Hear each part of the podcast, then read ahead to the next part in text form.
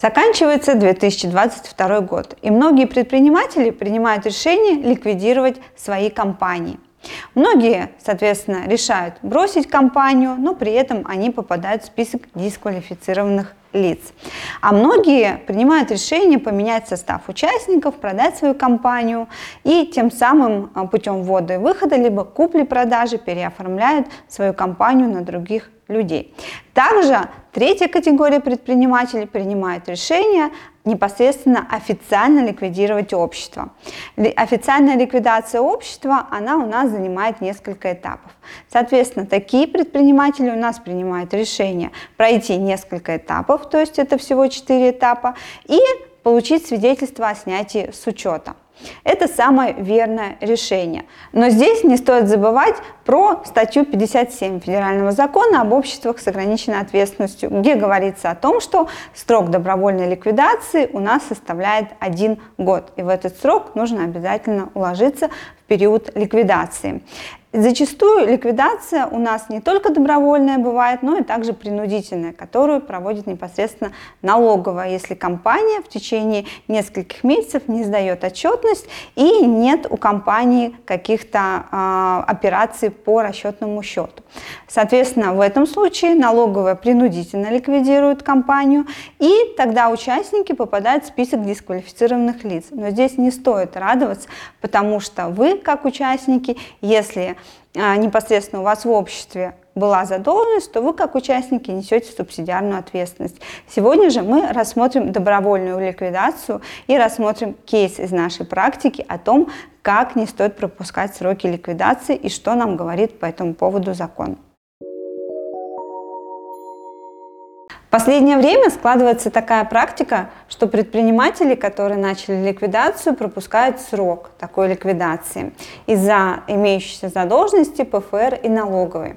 Что делать в таких ситуациях? Что у нас в принципе прописывает закон? Сегодня разбираемся. Дарья, подскажите, пожалуйста, если мы пропустили срок ликвидации, что делать в таком случае? Что нам прописывает закон? Какие шаги? А, тут на самом деле альтернативы особо большой нет. Если срок пропустили, угу. год прошел, и вы так и не успели ликвидировать компанию добровольно, то в таком случае с даты окончания срока ликвидации угу. а, мы отсчитываем 6 месяцев. Как угу. только срок проходит, мы начинаем все с самого начала. Принимаем решение о ликвидации, назначаем ликвидатора, делаем заново все публикации в средствах массовой информации, Федресурс, Вестник. Ну угу. и также, соответственно, мы сдаем на регистрацию баланс ликвидационный. Это промежуточный и финальный и окончательный ликвидационный. Угу. А, ну неужели все так сложно? То есть приходится ждать 6 месяцев и других вариантов у нас нет. Правильно я понимаю? А, другие варианты есть, но они угу. возможны только в том случае, если вы ну, хотя бы за два дня до окончания срока ликвидации угу. вдруг поняли, что у вас уже сроки проходят и вы не успеваете. В таком случае угу. а, возможно подать а, исковое заявление в арбитражный суд угу. по месту юрисдикции вашей компании угу. а, и, собственно говоря, продлить срок ликвидации на 6 месяцев, угу. но не более. Но Отлично, это... то есть да. есть такой вариант, получается. И я знаю, что у вас был кейс, а, судебный кейс, связанный с такой ситуацией. Расскажите нам, пожалуйста, об этом. А, да, был а, кейс угу. с клиентом Станиславом, который, а, скажем так, не смог оперативно решить вопросы с пенсионным фондом, да, потому что Зачастую такое да, бывает. Да, да, да. То есть этот отчет с ЗВМ, который сдается там на стаж сотрудников, угу. а, если, допустим, его не сдать один раз, то у вас угу. уже штраф, штраф не оплатили пени, и, соответственно, все. У вас все уже... это затягивается. Да, угу. и он ко мне обратился, конечно, в лучших традициях, как это любят делать люди, да, что в последний момент. Угу. Вот, поэтому буквально за день до окончания срока мы срочно угу. подготовили полный пакет документов, составили исковое заявление, угу. оплатили госпошлину и отправили курьера срочно подавать документы, чтобы угу. успеть все, скажем, в срок подать. То есть закон нас обязывает, только через суд можно продлить сроки ликвидации. И причем обязательно не опоздать и до окончания срока, то есть, допустим, срок у вас заканчивается по решению, да, которое вы приняли решение о ликвидации 2 числа, то 1 это крайний срок, когда можно будет подать. Да, и важный момент, вы можете угу. только один раз а, подать исковое заявление, то есть вы не можете каждый раз вот так продлевать срок. Вам дается угу. только один шанс, чтобы исправить ситуацию и, собственно говоря, компанию ликвидировать. Какие доводы вы привели суду э, и какие доводы повлияли на то, чтобы суд принял положительное решение э, в вашу сторону и вам продлили сроки ликвидации? Ну, соответственно, в первую очередь, конечно же, мы приложили решение об отказе в регистрации в налогового угу. органа, где было написано, да, что в такое-то отделение Пенсионного фонда России, угу. да, что у нас есть некоторые там вопросы. Угу. Да, потому что в первую очередь, конечно же, суд интересует какой-то документ из госоргана, не просто что-то, что вы на словах сказали, угу. а именно подтверждение того, что есть какой-то документ, подтверждающий, что вы не можете сейчас вашу ликвидацию произвести. Угу. Ну и, соответственно, помимо всего прочего, а, были а, вовремя сделаны все публикации о ликвидации, то есть на сайте Федресурса, Вестники, все кредиторы были уведомлены, как полагается по закону. Соответственно, мы уже успели на тот момент сдать баланс промежуточный ликвидационный.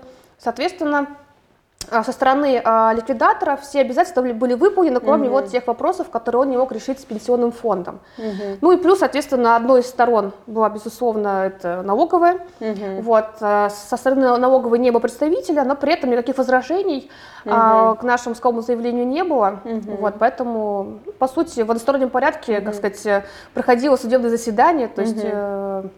Вам удалось продлить сроки. Госпошлина какая-то была а, за в судебном порядке. Да, безусловно, то есть это 6 тысяч рублей, угу. вот, поэтому, угу. а, опять же... Удалось будьте... с налоговой взыскать эту госпошлину? А, честно говоря, мы даже не угу. пробовали, угу. вот, потому что клиент все-таки ко мне пришел с мыслью, что я виноват, это моя вина, я как-то не проконтролировала, в общем, и там бухгалтер там тоже немножко накосячила. Uh-huh. Вот, поэтому, конечно, следите за сроками, потому что, помимо всего прочего, uh-huh. да, вы можете через суд продлить срок, но это 6 тысяч госпошлина, это, допустим, затраты на юриста, который uh-huh. берет оплату за исковое заявление, да, представление ваших интересов в суде первой инстанции.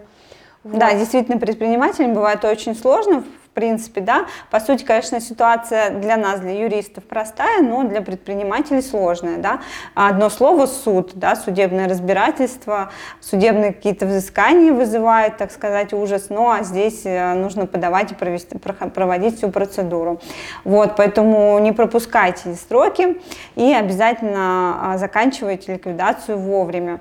А что а, далее? Что вы, вот когда вы решение суда на, на руки получили, закончилось ли это процедура, или все-таки надо было обращаться в налоговую куда-то и регистрировать это да, решение суда? Да, тут надо понимать, что угу. да, когда опубликовано решение на, на сайте арбитражного угу. суда, это не значит, что автоматически суд направил информацию угу. в налоговую. Это не так.